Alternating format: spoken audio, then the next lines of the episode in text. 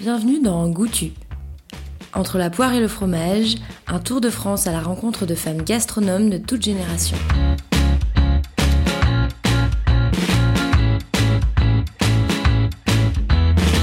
Je vous propose de partir à la rencontre de Martine Chermette, gérante de la société de commercialisation du domaine Chermette, une exploitation viticole familiale située à Saint-Véran, dans la région des Pierres Dorées, au sud du Beaujolais.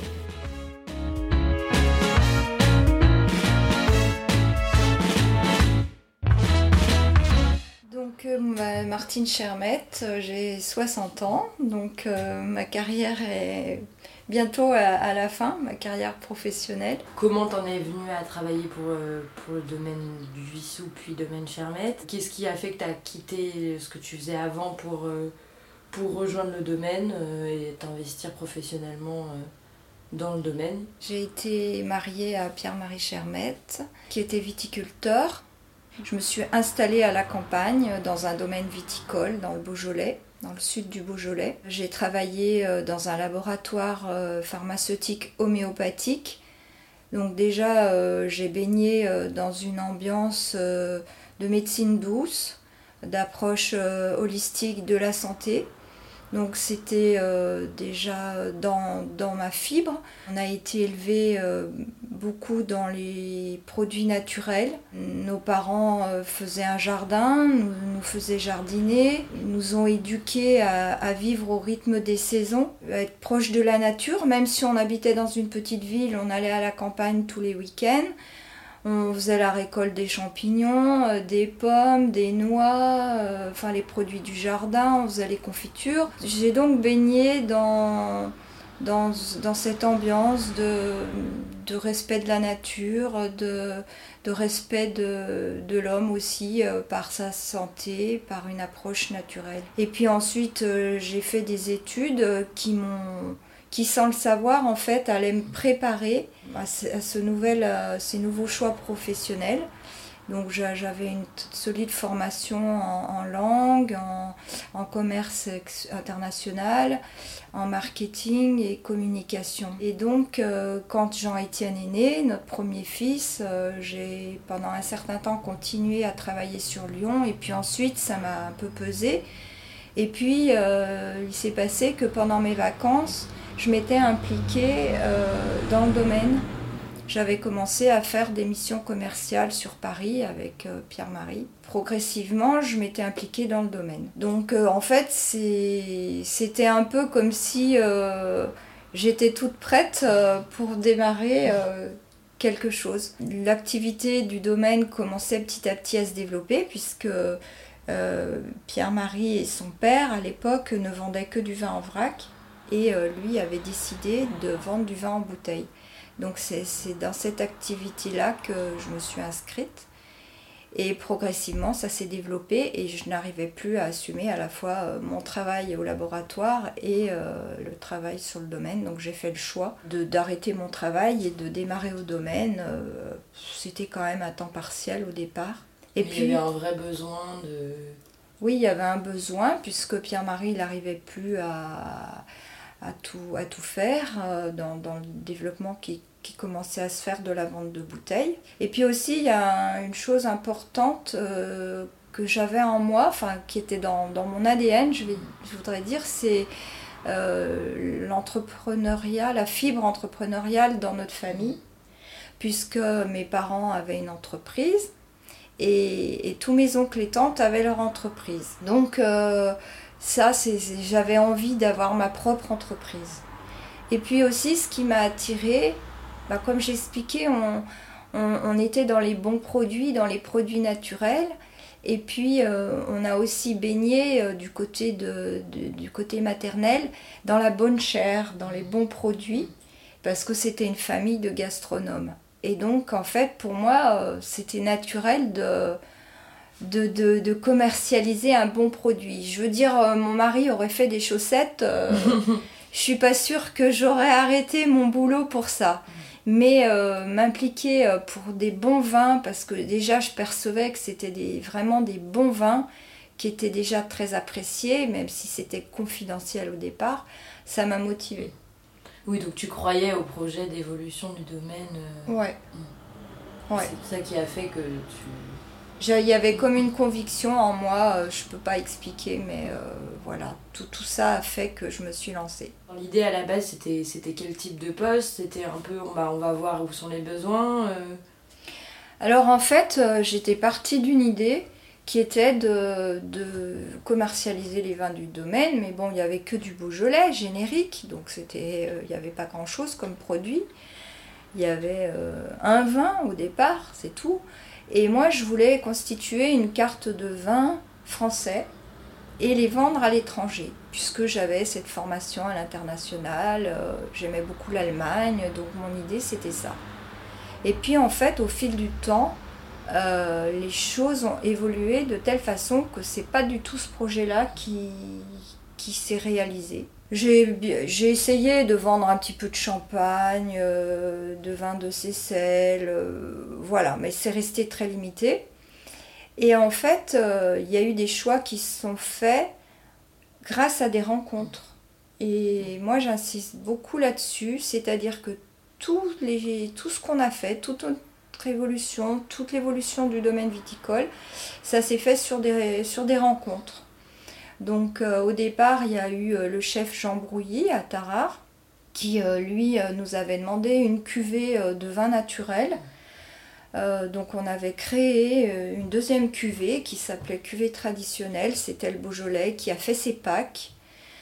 un, vin naturel. Il a dit voilà, je veux un vin tiré du foudre, non chaptalisé, donc sans adjonction de sucre, sans levure, sans beaucoup de protection euh, de sulfite. Euh, pour mon restaurant. Donc on a commencé avec peut-être 200 bouteilles, puis 500 bouteilles de cette cuvée qui était vraiment notre bébé. C'est vraiment cette cuvée qui nous a lancé. C'était encore sortir un produit naturel le plus authentique possible.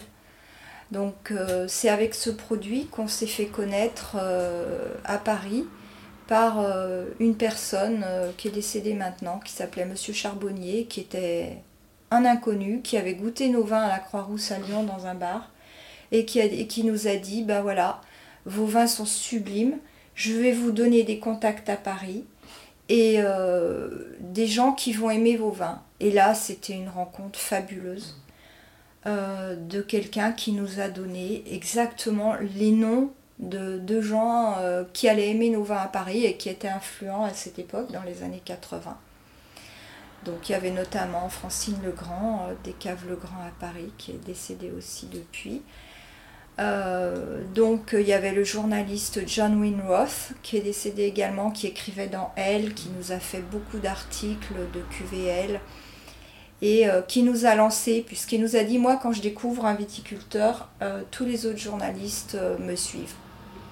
Et c'est ce qui s'est passé. Donc il y a eu des rencontres, il y a eu l'aide des médias, de la presse grand public et aussi de la presse professionnelle qui, qui, nous ont beaucoup aidés dans les années 80 parce qu'on était assez novateurs. à l'époque, c'était la mode, il faut se replonger dans le contexte. C'était la mode du Beaujolais nouveau, du Beaujolais avec des levures qui donnaient des goûts très exubérants de bananes. Et nous, on a fait le contraire de tout ça. C'est-à-dire, on n'est pas allé vers le Beaujolais nouveau dans un premier temps. On s'est dit, on fait une cuvée de Pâques, on fait le contraire de tout le monde. Et puis, on fait une cuvée naturelle sans levure. Et ça, c'était un pari un peu fou parce qu'à l'époque, ça se faisait pas du tout. En plus, on n'avait pas un terroir euh, avec des, des vins euh, très exubérants, des vins très fruités. Donc on, a, sorti une cuvée qui n'était pas du tout dans l'air du temps. Donc voilà, mais euh, ça, a fonctionné en fait auprès de, de, ces contacts à Paris et petit à petit on s'est mis à vendre dans les bars à vin parisiens. Du coup, cette personne-là, euh, Monsieur Charbonnier, avait bien identifié des gens qui, effectivement, à qui ça a plu directement et qui vous ont suivi. Il connaissait le milieu parisien et pour lui, il avait trouvé le vin qui allait nous lancer. Et je pense souvent à lui parce que finalement, on a eu peu de contact avec lui après, on l'a perdu de vue et voilà. Après, il y a eu d'autres euh, contacts aussi. Par exemple, quand on a décidé d'acheter des, des, parcelles dans les crues du Beaujolais, dans le nord du Beaujolais. Là aussi, on était très novateur parce que ça ne se faisait pas. C'était très compliqué à l'époque d'acheter des vignes parce que c'était la SAFER qui avait le monopole sur toutes les transactions. Donc, euh, fallait passer par elle, c'était extrêmement compliqué, extrêmement long. Et là, en fait, euh, on l'a fait parce que c'est encore un contact. Euh, notre importateur américain, Peter Wegand, qui nous a lancé un défi, qui nous a dit bah, pour les crus, je n'en ai pas, mais je vous attends. Donc, il nous a lancé ce défi. Donc, moi, j'ai décidé de relever ce défi. Donc, j'ai cherché des, des, parcelles de vignes, mais c'était impossible. À l'époque, il n'y avait aucune vente, aucune transaction. Donc je suis passée en amont par les notaires. Euh, en amont, vraiment, euh, voilà, pour demander. Puis finalement, on a trouvé un notaire euh, qui avait une très grosse propriété à vendre sur Fleury et Moulin à Vent. Ce n'était pas du tout dans nos budgets. Donc, moi, je, lui ai dit, mais écoutez, demandez à votre client qui sépare la propriété. Nous, nous, on veut pas des bâtiments, on veut pas de cuvage, on en a un, on veut que des vignes. Voyez avec votre client. Et bingo, ça a marché. Et le, propriétaire a accepté de, vendre à, plusieurs personnes. Donc c'est comme ça qu'on a pu s'étendre. Mais c'est vrai qu'on a toujours eu ce côté euh, novateur, en fait, de faire les choses un peu... à l'instant. Voilà, à l'instant. Et puis avant les autres, parce que ça se faisait pas du tout qu'un domaine du sud du Beaujolais euh, commercialise des vins du Nord, achète des vignes dans le Nord. Déjà, c'était mission impossible. On a eu beaucoup de chance, en fait. C'était des coups de chance. On a eu beaucoup de chance en fait. Maintenant, euh, tu vois, pendant cette interview, je réalise toutes ces opportunités qui sont présentées à nous, que bien sûr on a su saisir, mais... Et du coup, le projet au début, euh, c'était quand même de, de, s'étendre, vouloir exporter à l'étranger, ou ça, ça s'est fait, comme tu disais, au gré des rencontres et des, défis un peu qui se sont présentés. Euh, vous n'aviez pas forcément d'objectifs fixés sur ce que vous vouliez pour le domaine en fait, moi j'avais un objectif, je voulais vendre en Allemagne parce que je parlais allemand. Mais en fait, ça fonctionnait pas. Mm. Donc euh, les choses se sont passées autrement. Par exemple, euh, on s'est fait arnaquer par une publicité frauduleuse. Et en fait, cette arnaque, c'était un petit livret distribué dans les aéroports. Mais c'était, c'était très cher, on s'est vraiment fait avoir. Mais en fait, notre importateur américain, qui n'était pas encore à l'époque, est tombé là-dessus et nous a contactés pour importer les vins aux États-Unis. Donc ça s'est fait euh, comme ça. L'arnaque c'est bien terminé. Voilà, ça nous a donné la chance de travailler avec cet importateur avec qui on travaille depuis 30 ans. Et puis euh, aussi, euh, ça s'est passé très facilement l'export parce que on était, on commençait à être bien introduit à Paris et dans la presse. Et en fait, ça s'est fait tout seul, en fait. L'exportation, franchement, je dois dire, euh, à l'époque, on ne faisait pas de mission à l'étranger. Et en fait, on a été contacté directement par des gens euh, intéressés par nos vins, avec qui ça a fonctionné. Au fil du temps, hein, euh, ça a été progressif. Comment c'est aussi de, de, défendre un vin qui n'a pas forcément la cote par rapport à d'autres en fait, on, s'est fait connaître sur, euh, un Beaujolais euh, de Pâques, sur un Beaujolais authentique, naturel. On a commencé à, se faire connaître et euh, on a eu des articles, mais on était très peu en France, enfin même dans le Beaujolais, à faire ça. Et petit à petit, progressivement, on a fait beaucoup d'émules. Parce que maintenant, ben, 30 ans après presque 40 ans après, euh, il y a énormément de gens qui ont suivi ce, style de vin.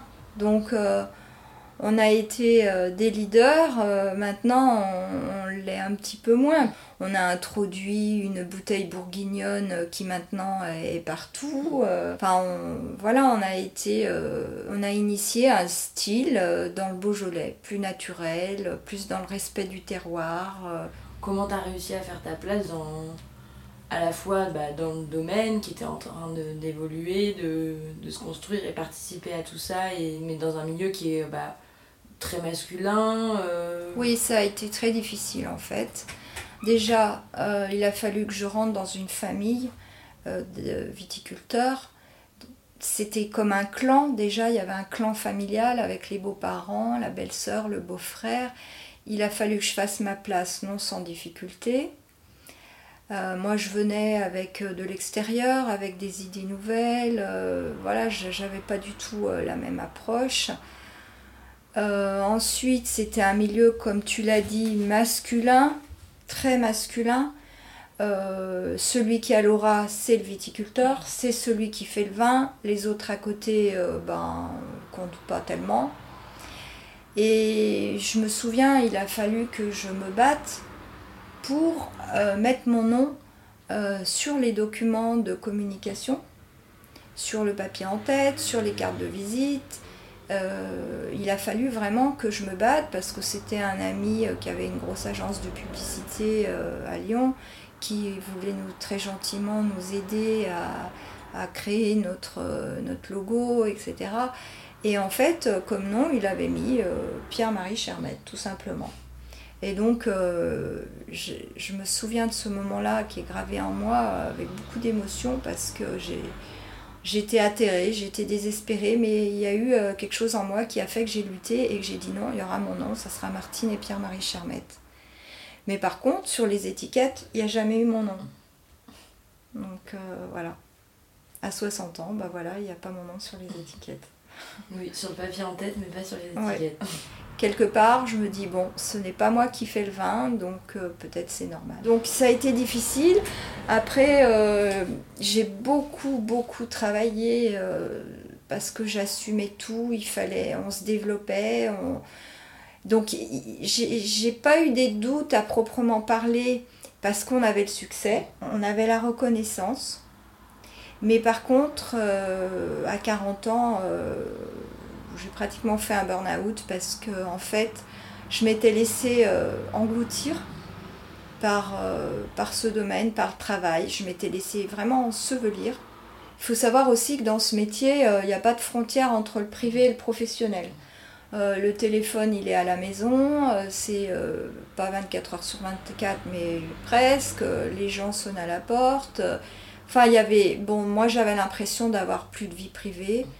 Euh, j'étais complètement perdue, euh, je, levais mes enfants, enfin je, bossais à, 100% et euh, il a fallu que j'ai vraiment des, gros problèmes pour, de santé pour me dire, enfin c'est même pas moi qui le suis dit, c'est mon kiné, j'étais bloquée du dos, qui me disait mais attendez, vous, avez, vous êtes une femme, vous avez une vie de femme, vous avez une vie d'épouse et vous en faites quoi de tout ça quoi? Enfin et il m'a dit, mais il faut embaucher. Mais j'étais perdue, euh, j'étais incapable de, raisonner, de voir la réalité en face et de me dire, faut embaucher. Et, j'avais l'impression que, Pierre euh, ne voulait pas. Et en fait, on n'en avait même pas parlé, mais j'avais l'impression qu'il fallait que je fasse tout moi-même. Euh, et finalement, j'ai décidé d'embaucher, et voilà, c'était une bonne décision.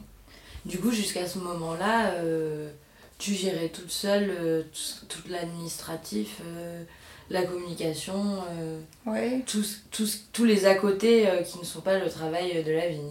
Voilà, c'est ça, le, tout le, le, commercial, tout le développement commercial, l'administratif.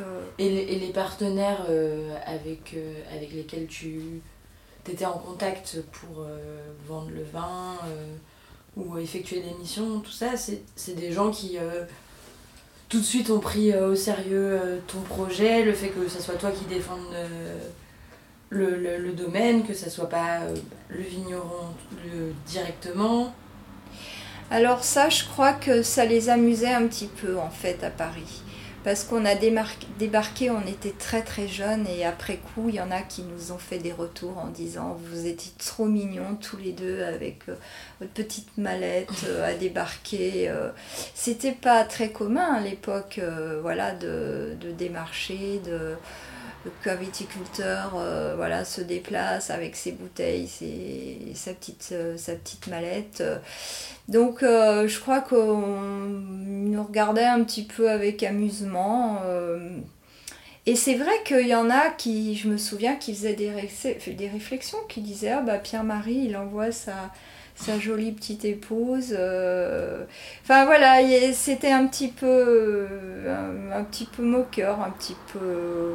Mais bon, moi j'y allais, hein, je fonçais, euh, je, je me posais pas trop de questions. Enfin, pendant que les choses étaient en train de se faire, est-ce que tu avais conscience que l'évolution du domaine, elle se faisait aussi grâce à toi, que tu avais complètement ta, ta part de responsabilité dans, dans, dans l'évolution du domaine et que tout ça se faisait grâce au vin, aux nouvelles parcelles, etc. Mais que tout le travail que toi tu fournissais, il était aussi euh, euh, tout à fait important. Et ben là, c'était mon gros problème en fait. On touche au cœur du problème, c'est que en fait, euh, j'ai j'ai une, une opinion très négative de moi-même. Enfin, je travaille là-dessus. Je pense que j'ai évolué depuis.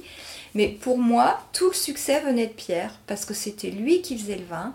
C'était, pour moi, il faisait des vins extraordinaires qui étaient appréciés par tout le monde. Euh, dès que les gens les découvraient, les trouvaient absolument sublimes. Et euh, dans mon idée, j'y étais pour rien. Et ça, ça m'a pas aidé en fait, euh, parce que quand j'ai fait ce burn-out, ben, j'étais quand même beaucoup dans la négativité et je ne voyais pas le travail que je faisais. Et pourtant, ma mère me disait Mais regarde tout ce que tu fais, enfin, Martine, c'est toi aussi euh, le domaine. Et puis, j'ai quelques amis aussi, un ami médecin qui me disait Mais attends, Martine, qui m'a soutenue, qui m'a dit Mais attends, mais tout, tout le commercial, toute la communication, c'est toi, tu es un des piliers du domaine. Mais en fait, euh, j'ai 60 ans et je le réalise à peine, quoi. Je, ça, ça fait partie de, de ma personnalité, voilà, de, de, de mon problème. Mais oui, effectivement, j'ai eu une grande part, mais j'ai du mal à le reconnaître. Le fait que le domaine se développe euh, géographiquement, on va dire, euh, et prenne des orientations, ça s'est fait conjointement au fait que, à tout le travail que toi tu menais. euh, Bah oui, bien sûr, bien sûr, Aussi. parce que les, les ventes se sont développées. Euh, Moi, quand je suis arrivée, il y avait peut-être 5000 bouteilles et maintenant, on en fait euh, plus de 400 000. Hmm. C'est- C'était c'était un binôme, hein. c'est un binôme. Avec... Enfin, maintenant, on est en trinôme plutôt, mais à l'époque, c'était un binôme. On se complétait, on était complémentaires, très complémentaires. Lui, il est, euh, il est plus euh, bah, viticole, agricole, technique, euh, œnologue, très financier et gestionnaire aussi. Et puis moi, j'avais l'autre partie euh, commerciale, communication, gestion. Et t'as jamais eu envie de- d'être plus dans justement le viticole agricole? Tu considérais que c'était son domaine Bah, en fait, j'ai toujours eu envie et j'ai toujours envie d'apprendre euh, les travaux de la vigne parce que je les connais pas et j'en ai honte d'ailleurs. Ou, aussi d'aller travailler au cuvage, par exemple, pendant les vendanges. Je l'ai fait juste une fois, c'est tout. Mais parce qu'en fait, j'étais tout le temps débordée. Donc, euh, j'avais tout le temps trop de travail et je j'ai jamais pris le temps de le faire. Et je me dis, bah, bientôt c'est la retraite. Peut-être que je vais euh, me mettre à aller à la vigne ou aller un peu plus au cuvage quand on fait le vin parce que c'est vraiment un manque que je ressens. Je ressens vraiment une lacune parce que euh, quand je, je sais très bien parler des vins, mais dès qu'on va plus dans la technique, euh, au secours, euh, j'appelle Pierre ou, mon fils Jean-Étienne. Tu disais tout à l'heure que ce qui t'avait donné aussi envie de continuer tout ça et qui te donnait de l'énergie, c'était de voir que ça marchait, que les gens étaient intéressés par les vins, que la presse vous suivait. Est-ce qu'il y a d'autres choses qui, qui t'ont motivé à continuer Bah en fait, euh, je pense qu'il y avait cette passion en moi, euh, cette passion de, faire son propre produit, d'avoir son entreprise. J'avais vraiment une passion pour ces vins en fait.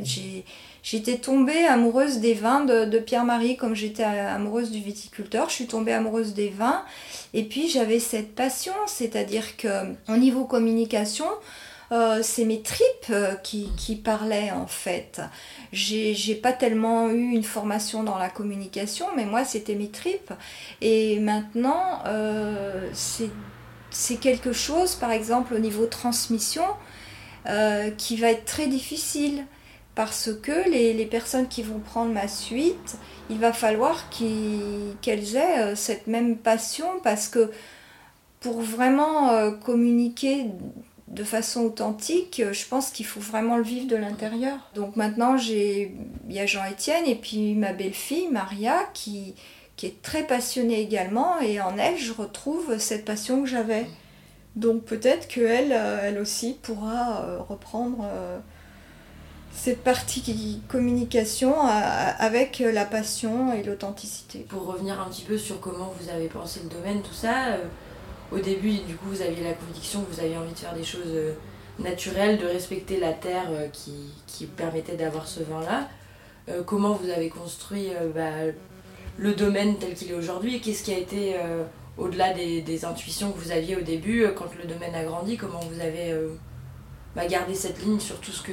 Bah, là, c'était difficile, on ne pouvait pas tout faire en même temps. Donc c'est vrai qu'on a privilégié, bon, Pierre est passionné par euh, et, et, la vinification du vin. Donc on a mis beaucoup l'accent sur la vinification. Et euh, au niveau de la culture de la vigne, on s'est inscrit euh, dans la culture raisonnée. Euh, progressivement. Et ça s'est fait ben, au fil des dizaines d'années. Hein. C'est un travail de longue haleine. Il y a 5-6 euh, ans, on a euh, complètement restructuré les vignes de la partie sud du Beaujolais à Saint-Véran. Donc on a arraché toutes les vieilles vignes et on a replanté selon des techniques plus modernes de façon à, avoir euh, des vignes euh, plus aérées, des cèpes plus aérés, plus étalés euh, dans l'espace, des rangs plus larges, de façon à ce que les vignes soient moins sujettes aux maladies et que l'on ait moins besoin de, faire des traitements. C'est un très gros travail à faire parce que arracher 10 hectares de vignes et replanter, c'est colossal. Et maintenant, nous attend la partie des crues où euh, il va falloir euh, sans doute prendre des options, mais bon, euh, financièrement, c'est quand même lourd. Là, on a bénéficié d'aides européennes pour faire cette restructuration du vignoble, donc ça nous a aidés. Et bon, c'est sans doute notre fils Jean-Étienne qui va continuer ses options. Bon, on a actuellement la certification de développement durable Terravitis certifie que voilà, on travaille dans le respect de l'environnement, dans le respect des, sols euh, et du terroir. Parce qu'en fait, euh, nous, euh, notre, enfin, notre point fort, ça a été d'intervenir peu sur la vigne au niveau chimique et sur le vin au niveau chimique pour que le terroir puisse ressortir. C'est-à-dire qu'on essaye de peu intervenir sur les vins, c'est-à-dire on ne chaptalise pas, on n'ajoute pas de sucre, on n'ajoute pas de levure, on met très peu de, sulfite pour que ce soit le terroir qui s'exprime. Donc euh, ça, ça a été vraiment notre fer de lance, c'est-à-dire que on, va avoir par exemple, on a deux fleuris, le fleuri Poncier, le fleuri Les Garants. C'est des parcelles qui sont à aller euh, pas éloigner les unes des autres, mais en fait qui vont être très différentes parce que le sol va être différent, l'exposition va être différente et on va avoir des vins complètement différents. Donc on, travaille le parcellaire, c'est-à-dire qu'on fait des cuvées euh, par parcelle, on fait aussi des cuvées d'assemblage, mais toujours avec euh, ce terroir qui va s'exprimer. Et ça c'est un des grands atouts, un des grands atouts du Beaujolais, c'est qu'avec un même cépage, on arrive à avoir des vins très différents. Et ça, c'est moi, c'est tout l'amour du Beaujolais que, que j'ai de voir cette variété de, de, cuvées, aussi bien euh, chez tous les viticulteurs, il va y avoir plein de styles différents. Euh. Et le Beaujolais, euh, moi, j'aime dire que il est varié dans ses paysages, dans ses collines, c'est très beau. Eh bien, il est aussi varié dans, dans ses vins, dans, dans, la typicité de ses vins. De... Voilà, il y a une multitude de facettes dans le Beaujolais avec un seul cépage. C'est un peu ça qui a derrière l'idée un art en vin, de dire bah, de valoriser l'artisanat, le terroir euh, derrière, euh, derrière les vins. Oui, c'est ça. C'est vrai que un art, un vin, c'était notre devise. Moi, j'ai souvent dit que Pierre-Marie était un artiste dans le vin, mais je pense que Jean-Étienne euh, va l'être tout autant, l'est tout autant, puisque c'est lui qui vinifie maintenant et qu'il réussit aussi bien. C'est-à-dire que le vin se dévoile comme une œuvre d'art. En fait, on part du raisin. Après, quelques jours après, on a le jus de raisin.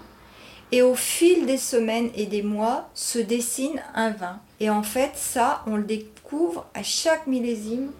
C'est fabuleux, même si il y a la technique, même s'il y a l'œnologie, on a un vin qui se dévoile sous nos yeux. Pour revenir sur ce que tu disais, d'être le moins interventionniste possible sur la vigne, tout ça, à aucun moment vous avez eu envie d'être dans une évolution encore plus poussée euh Alors là, c'est une question euh, qui est très difficile, à laquelle on n'a pas encore répondu et c'est une question qu'on se pose régulièrement, de passer en agriculture biologique. Donc, faut savoir déjà que le cépage gamay, c'est un cépage qui est extrêmement fragile. Euh, c'est un cépage qui, peut facilement développer des mauvais goûts. Donc si euh, au niveau de la vigne, on n'a pas des raisins, euh, nous on veut avoir des raisins 100% qualité, c'est-à-dire des beaux raisins, sans pourriture, sans, sans raisin vert, sans... C'est pour ça qu'on fait des vendanges manuelles, c'est pour ça qu'on fait beaucoup de tri, on fait du tri à la vigne, on fait aussi du tri sur table de tri à la réception des raisins, pour avoir des raisins 100% euh, de qualité. Passer en agriculture biologique, c'est prendre des risques. Des risques qu'actuellement, euh, ben, on n'est pas tout à fait prêt à prendre, c'est-à-dire qu'il faut qu'on évolue progressivement. Parce que ce cépage étant très fragile, s'il y a euh, des maladies qui se développent, eh ben, tout de suite il y aura un mauvais goût qui va se développer dans le vin. Si on prend des cépages plus méridionaux, ben, peut-être qu'ils seront moins fragiles. En plus, on a un climat au nord de Lyon qui est plus compliqué qu'au sud de Lyon. C'est plus facile de faire des vins bio au sud de Lyon qu'au nord de Lyon. Donc voilà, c'est vrai qu'en Beaujolais, il y a assez peu de vins biologiques, je pense, pour, euh, cette raison-là. Donc pour l'instant, on est dans la lutte raisonnée. On est préoccupé par cette question, on y pense, on se prépare. Jean-Étienne euh, travaille là-dessus. Euh, on a justement donc fait cette restructuration du vignoble pour, avec des rangs plus larges pour pouvoir désherber mécaniquement le sol et non plus chimiquement. Donc ça, c'est une chose qui est faite. Donc c'est déjà un grand pas de franchi. Dans l'agriculture, les choix euh, sont longs à faire. Il y a beaucoup d'inertie. Euh, quand on fait des choix, euh, c'est toujours de longue haleine. Puis c'est coûteux aussi. Oui, c'est très coûteux. C'est coûteux en matériel, c'est coûteux en main-d'œuvre. Et là aussi, on va dire que le Beaujolais, il est freiné économiquement. Parce que le Beaujolais se vend pas cher. Et donc les viticulteurs ne peuvent pas investir. Et malheureusement, ça nuit un petit peu à peut-être aussi à l'image du Beaujolais parce que on, pourrait, on peut pas faire ce que l'on voudrait faire parce que aller vers l'agriculture biologique, c'est utiliser beaucoup de main d'œuvre. C'est euh, prendre la pelle et la pioche dans la vigne et c'est embaucher des gens qui vont passer des heures à, piocher les, les cèpes de, autour des, des, cèpes de vigne. Et actuellement, eh ben, il y a très peu de domaines qui ont les moyens de se payer ça. Et ça, c'est un très gros frein au niveau du Beaujolais. Et c'est un frein aussi chez nous. C'est regrettable, mais je pense que le Beaujolais n'est pas vendu à sa juste valeur. Il n'est pas reconnu économiquement à son juste prix. Et c'est fort dommage. Parce que ça a des conséquences après très profondes. Ton travail au quotidien, qu'est-ce que c'était quand tu as commencé? Qu'est-ce que c'est maintenant? Commencer de, bah, de travailler avec euh, son fils, son mari. Euh, sa belle-fille enfin, comment, comment tout ça s'organise? Oui, alors euh, au début, bah, on fait tout soi-même, on contrôle tout, on fait euh, tout comme on veut, euh, comme on peut, on maîtrise tout, on est dans le contrôle permanent. Et puis après, on se développe, il faut, on embauche. Et là, ben, on est dans une phase actuellement où on se spécialise davantage donc il y a une spécialisation des tâches de chacun, donc on est trois dirigeants et c'est vrai qu'on a un peu chacun notre domaine. Donc il faut euh, former des personnes. Donc actuellement, bah, moi je suis un petit peu dans cette euh, phase de, formation d'une équipe puisque j'ai deux assistantes euh, qui sont depuis un an au bureau. Donc j'essaye de les former, de leur donner l'esprit maison. Il faut accepter de lâcher des choses il faut renoncer à tout faire soi-même. Il faut accepter que les choses soient faites par quelqu'un d'autre et pas exactement comme on voudrait qu'elles soient faites. Donc c'est pas toujours facile. Je suis aussi dans la phase de, transmission. Donc euh, maintenant j'essaye de, transférer euh, bah, à mon mon fils Jean-Étienne toute la partie commerciale France et export.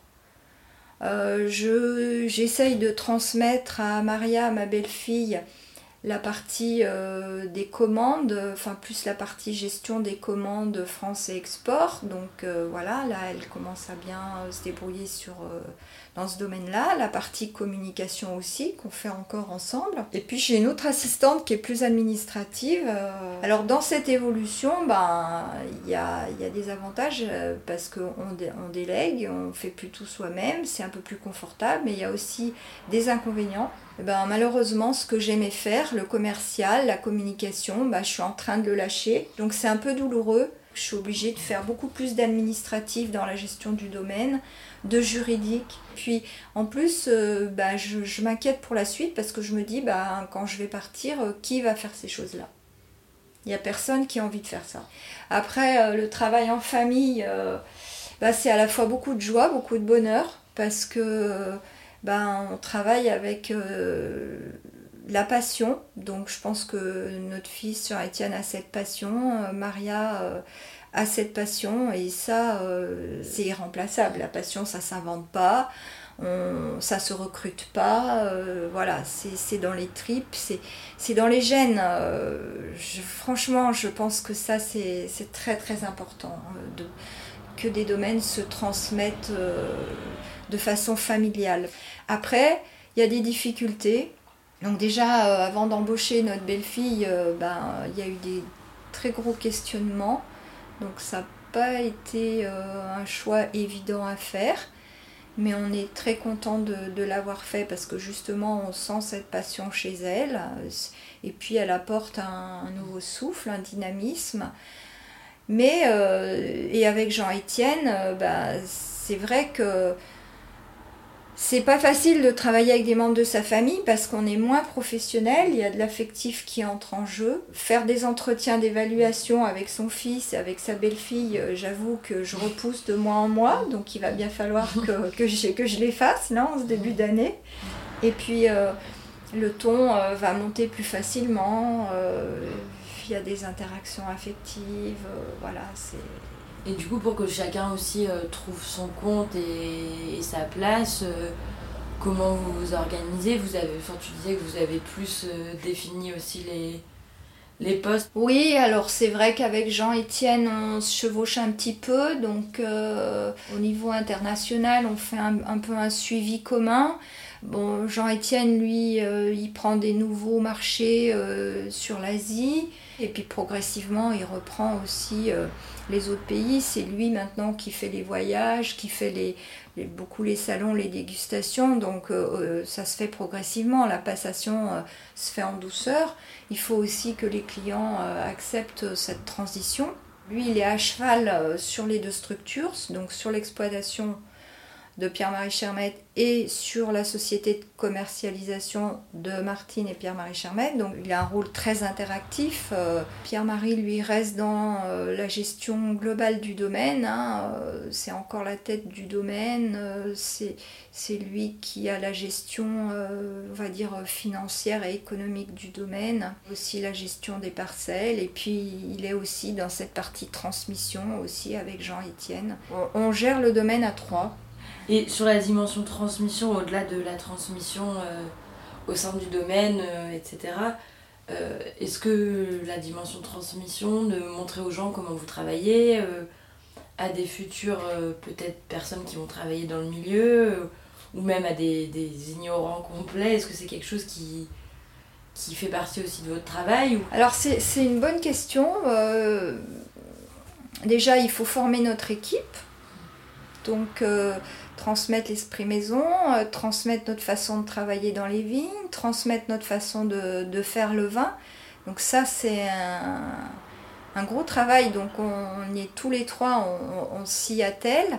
Donc il y a la formation de l'équipe. Après, la, formation d'autres personnes, là, c'est une question aussi euh, que tu soulèves qui est très importante. Par exemple, actuellement, on est en train de recruter euh, un caviste et quelqu'un qui va être amené à s'occuper du vin, mais aussi beaucoup des commandes. Eh bien, après avoir recruté plusieurs personnes de formation vitivinicole, on a eu des échecs. Donc là maintenant, on s'est dit, on va recruter quelqu'un qui n'est pas dans le domaine du vin. Donc on fait le pari qu'on va prendre quelqu'un complètement novice dans ce domaine-là et qu'on va former. Mais c'est un gros challenge parce que c'est un challenge pour nous et pour la personne qui va accepter le poste. Après, autrement, on forme des apprentis. Il y a souvent des, des, des groupes de sommeliers, d'étudiants sommeliers qui viennent.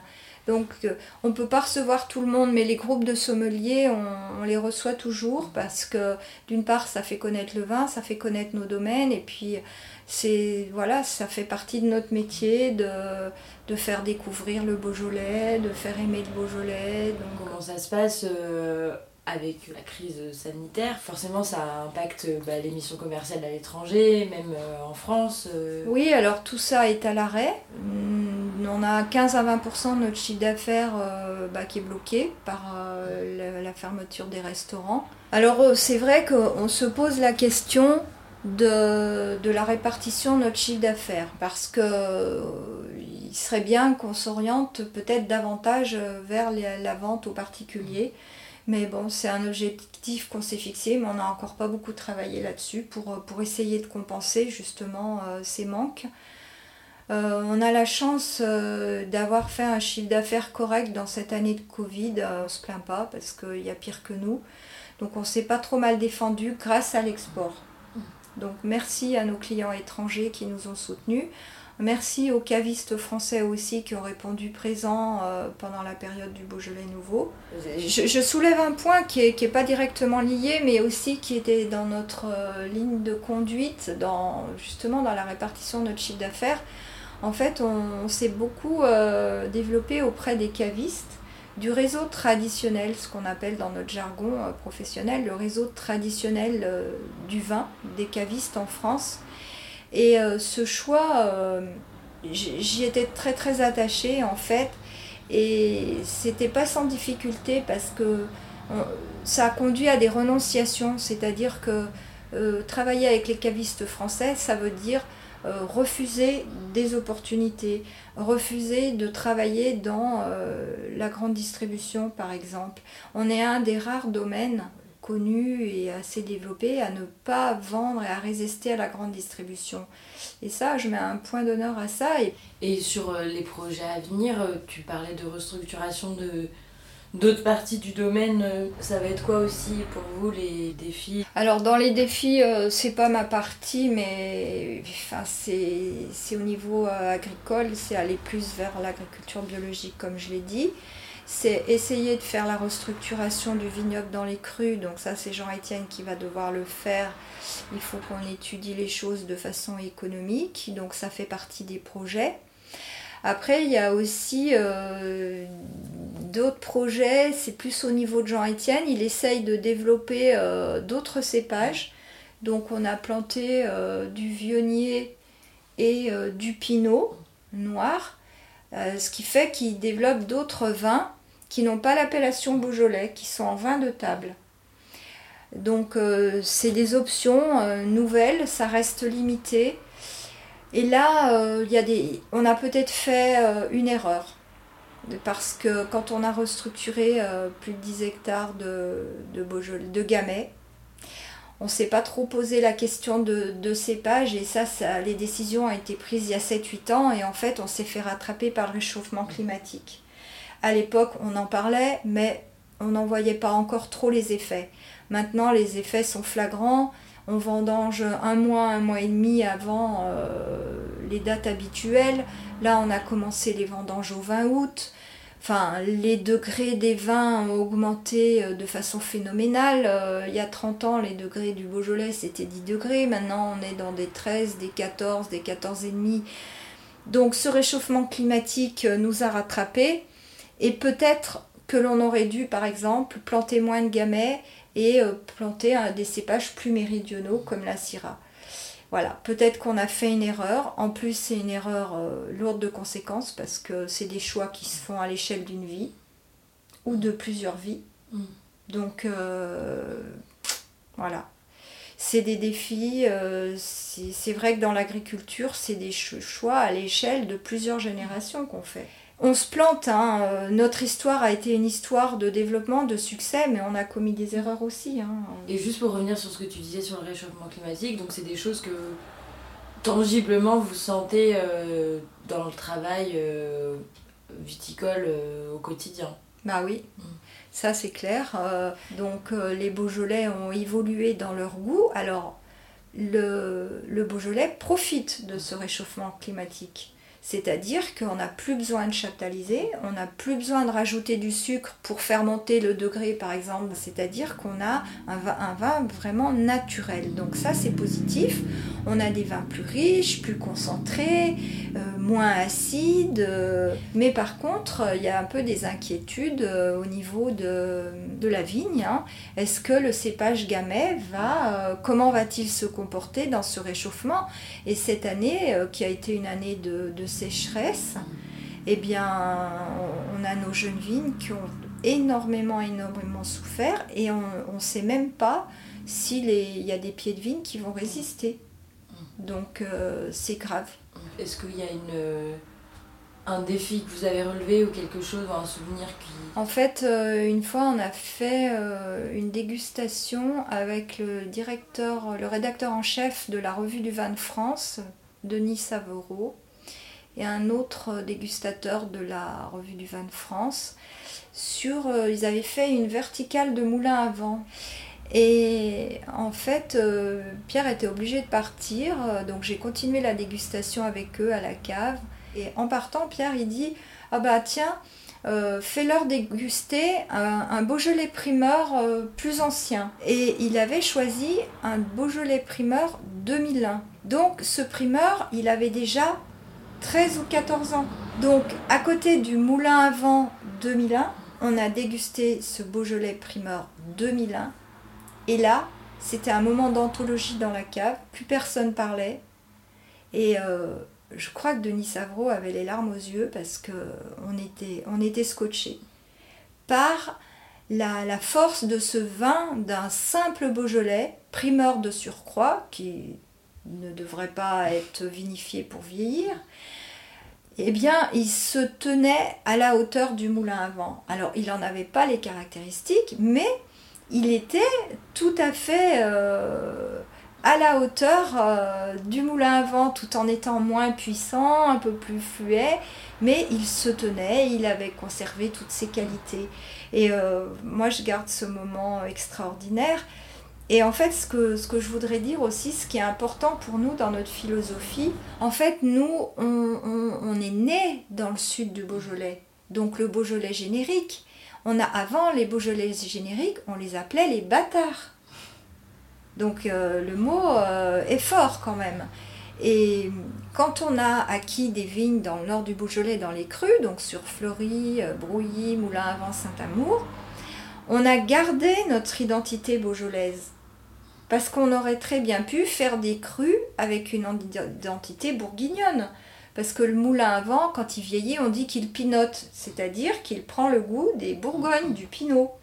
Alors que c'est pas le même cépage, c'est du gamay. Donc en fait, les crus du Beaujolais, ce sont les cousins des Bourguignons. Donc il y a, il y a des domaines en Beaujolais qui ont fait le choix de vinifier à la bourguignonne. Nous, on a, on a gardé cette identité beaujolaise, c'est-à-dire même sur les crus, on fait des vinifications euh, pour des Beaujolais, pour du primeur, ça va être 4 jours en macération, pour des crus, ça va être euh, 10 jours, euh, 12 jours, mais on va pas tellement aller au-delà. Et on reste dans, nous, dans cette vinification de grappes entières, c'est-à-dire de faire des crus qui soient euh, très buvables, euh, très digestes, accessibles, euh, dans des vins conviviaux. On reste dans l'esprit beaujolais de la convivialité et de la simplicité.